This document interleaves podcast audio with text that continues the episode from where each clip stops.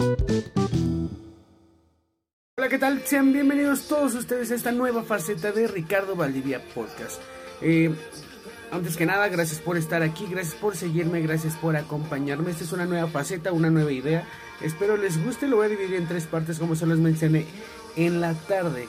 Bueno, sin más por el momento, yo soy Ricardo Valdivia Podcast, comenzamos. Hablemos de cine. Algún día tendré intros, se los juro que algún día tendré intros. Mientras, pues empecemos con esto. Este eh, se estrenó Godzilla vs. Kong eh, en, esta, en estas semanas. Fue la película más esperada en estos años pandémicos y una de las que ha recaudado más fondos y las que está salvando al cine a nivel nacional. Eh, Godzilla vs. Kong fue dirigida por Adam Wingward. Adam Wingward también dirigió Tú eres el próximo y el live action de Death Note. es una película en increíble, la verdad es que tiene muchos efectos, las batallas son increíbles, la batalla con Mechagodzilla es, bueno, es algo, yo creo que a mi parecer lo único que le falta es más guion y más historia, pero bueno, Adam Wingard hizo un gran, un gran trabajo en cuestión de efectos especiales, en cuestión de efectos visuales, eh, la relación que tiene la niña con Kong me parece muy linda, muy tierna, pero creo que sí falta un poco más de guion y un poco más de historia detrás, los que no han seguido a Godzilla en Isla Calavera, digo a King Kong en Isla Calavera o a Godzilla en sus otras dos películas, pues más o menos le pierden. Y recordemos que también es un remake de 1969, que fue una película muy, muy, muy vista en esos años. Y ahora su remake también es una de las más vistas. Es una palomita de oro. Todavía sigue en cartelera, así que si pueden disfrutarla, vayan y vean Godzilla vs. Kong. Eh, la segunda película es Juega conmigo. Este se va a llevar una palomita quemada. Juega conmigo es una película de hora 20 minutos que a mi parecer es la hora 20 minutos más aburrida que, que he tenido. todo se trata de Sofía, que es como una niñera muy insegura en cuidar unos niños y mientras no están los papás eh, los intenta salvar de una presencia diabólica. La verdad es que yo no la recomiendo, pero saquen sus propias, sus propias conclusiones. Todavía está en cartelera, se llama Juega conmigo. El director hizo la película de La Bruja de Blair 3. Es Adrián García. Adrián García, permítanme. Adrián García Boglino. Eh, hizo La Bruja de Blair 3. Hizo Ahorita Juega conmigo. Sigue en cartelera. La verdad es que para mí es una palomita quemada porque es muy, muy aburrida. Y recomendaciones para esta semana. Eh, Herencia Maldita es una película de suspenso de una señora que pierde la memoria y aparece está poseída y está increíble, la verdad es que sí te tiene como que la butaca agarrado. Eh, véanla, está en cartelera, se estrenó apenas el jueves. Y este jueves 15 de abril se estrena Mortal Kombat, otra película de Mortal Kombat, de uno de los juegos más, más famosos de la historia. Esperemos que esta sí sea buena. Eh, Mortal Kombat, jueves 15 de abril, en todos los cines. Espero que la vean. Y pues comentaremos la próxima semana sobre Mortal Kombat. Y te los juro que voy a tener intro. Eh, vamos a hablar sobre música. Les, en esta parte de la música les voy a intentar eh, enseñar a algunos artistas que no son muy famosos, no son conocidos o apenas están como que sobresaliendo. Voy a hablar sobre Dulce Yagras, que es esta Daniela González, que solo tiene 22 años, sacó su primer disco que se llama Trino en, el 2018. Tiene unas increíbles canciones tipo pop meloso, es tipo Mon Laferte, también es chilena esta chica, se llama Dulce y Agras, un video de ella o la canción que más me gusta de ella, se las dejo en el primer comentario. Dulce Agras, la recomendación de música de esta semana, espero les guste o recomiéndenme algo aquí en los comentarios. Y por último, de lo que más me dedico y lo que más me gusta hacer es hablar sobre los temas para hacer un efecto positivo, un cambio de mente. Eh, hoy voy a hablar de la autoestima, voy a hablar un poco más lento porque hablo muy rápido, pero voy a hablar sobre la autoestima. La autoestima todo el mundo la conoce, no todos la tenemos o no todos la tienen, eh, pero hay varios puntos que te puedes dar cuenta si tienes autoestima o no. Eh, hay como señales, hay como síntomas.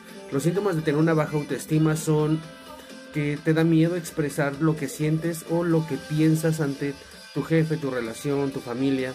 El, hecho de que tú estés em, inconforme con algo y, te quedes callado por, por miedo al rechazo, porque no te quieren o porque no quieres como no te sientes seguro. Eso es una baja autoestima, eso es un síntoma de baja autoestima.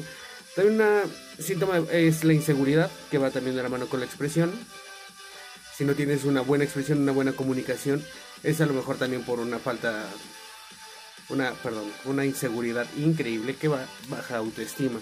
Eh, con tu pareja, si tienes eh, miedo a que te vaya a engañar o que con cualquier persona que hable eh, te vaya a tirar el cuerno o algo así, es por tu baja autoestima, porque no tienes confianza en ti mismo. Acuérdate que la autoestima es confianza en nosotros mismos. Y también el hecho de no esforzarte día a día en querer hacer algo más productivo con tu vida, hacer algo mejor con tu empleo, o sacar mejores notas, o ser mejor en casa. El hecho de que tú no te esfuerces por eh, ser mejor cada día es un síntoma y es uno de los síntomas más fuertes de la baja autoestima, porque crees que no te mereces esas cosas, que el hecho de que tú te esfuerces y a lo mejor pelees un mejor puesto, eh, pelees una buena calificación, pelees eh, que tu relación sea más estable, eh, tú mismo dices, no, no me merezco esto, no me merezco un mejor empleo, no me merezco, no me merezco una mejor paga, no me merezco una mejor relación. Todo esto es un síntoma de baja autoestima. Eh, el no expresarte, ya lo repetí, eh, el, supongamos que hay un conflicto en el trabajo y a lo mejor tú tienes la solución, pero dices, no, no, no, no, mi solución no es buena. El hecho de que te, te denigres a ti mismo, que pienses que no eres lo suficientemente bueno para algo, es síntoma de una baja autoestima.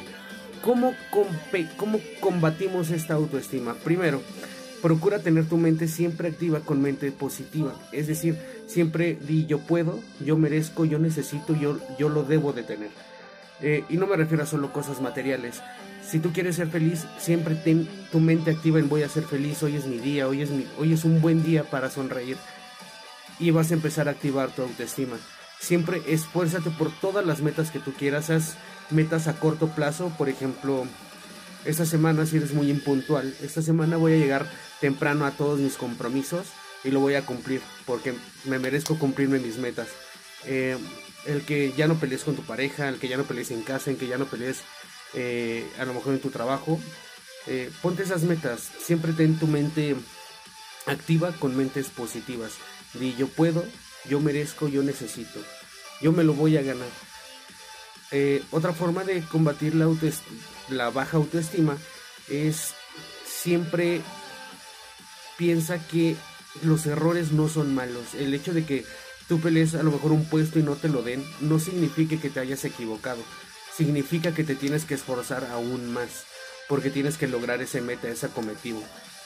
Ese, ese cometido. Entonces siempre que, supongamos, vas a pelear un puesto, vas a pensar en una dirección, un, un mejor puesto, para tener mejor salario. Y no te lo dan, se lo dan a lo mejor al que tú crees que que trabaja menos o que, o que tú dices, ¿por qué él? ¿Por qué él? ¿Por qué yo no me lo merezco? No pienses así, debes de pensar todo lo contrario. Qué bueno que se lo dieron a él, mente positiva siempre, pero yo voy a ir por ese puesto, porque yo me lo merezco, porque yo he trabajado suficiente para ese puesto. Y yo me merezco todo, porque soy fuerte, porque soy estable, porque he trabajado duro, y porque lo necesito y no solo lo necesito, me lo he ganado. Así que voy a seguir luchando, voy a seguir de pie, voy a seguir con la frente en alto, voy a decir, ese puesto va a ser mío tarde o temprano. Esa silla que se la dieron al que yo creo que no debe, me la van a dar porque voy a luchar, luchar y luchar.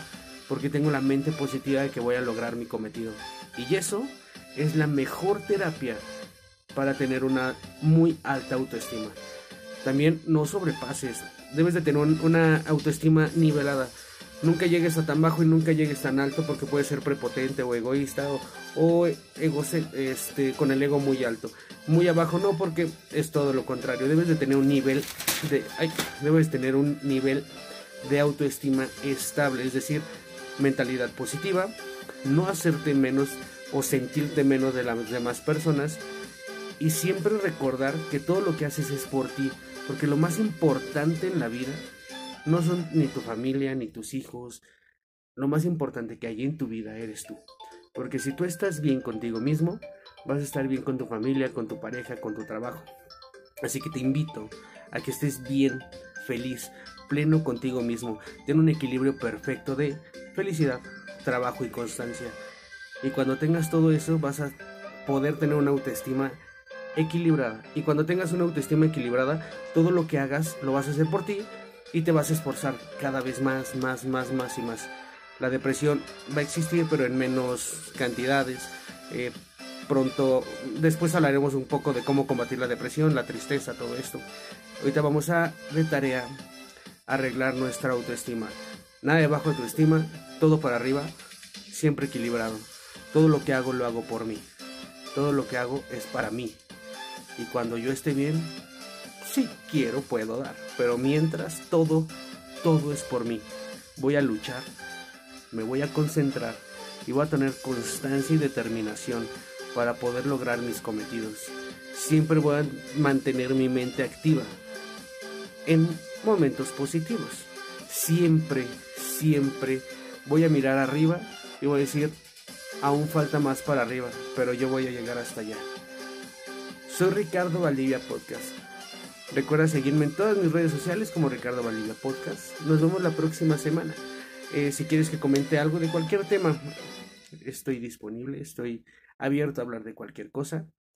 Eh, también sus recomendaciones de películas para críticas, sus recomendaciones de músicos, eh, algo que quieren hablar sobre esta psicología positiva. Y sígueme, soy Ricardo Valdivia Podcast. Manita arriba, bye.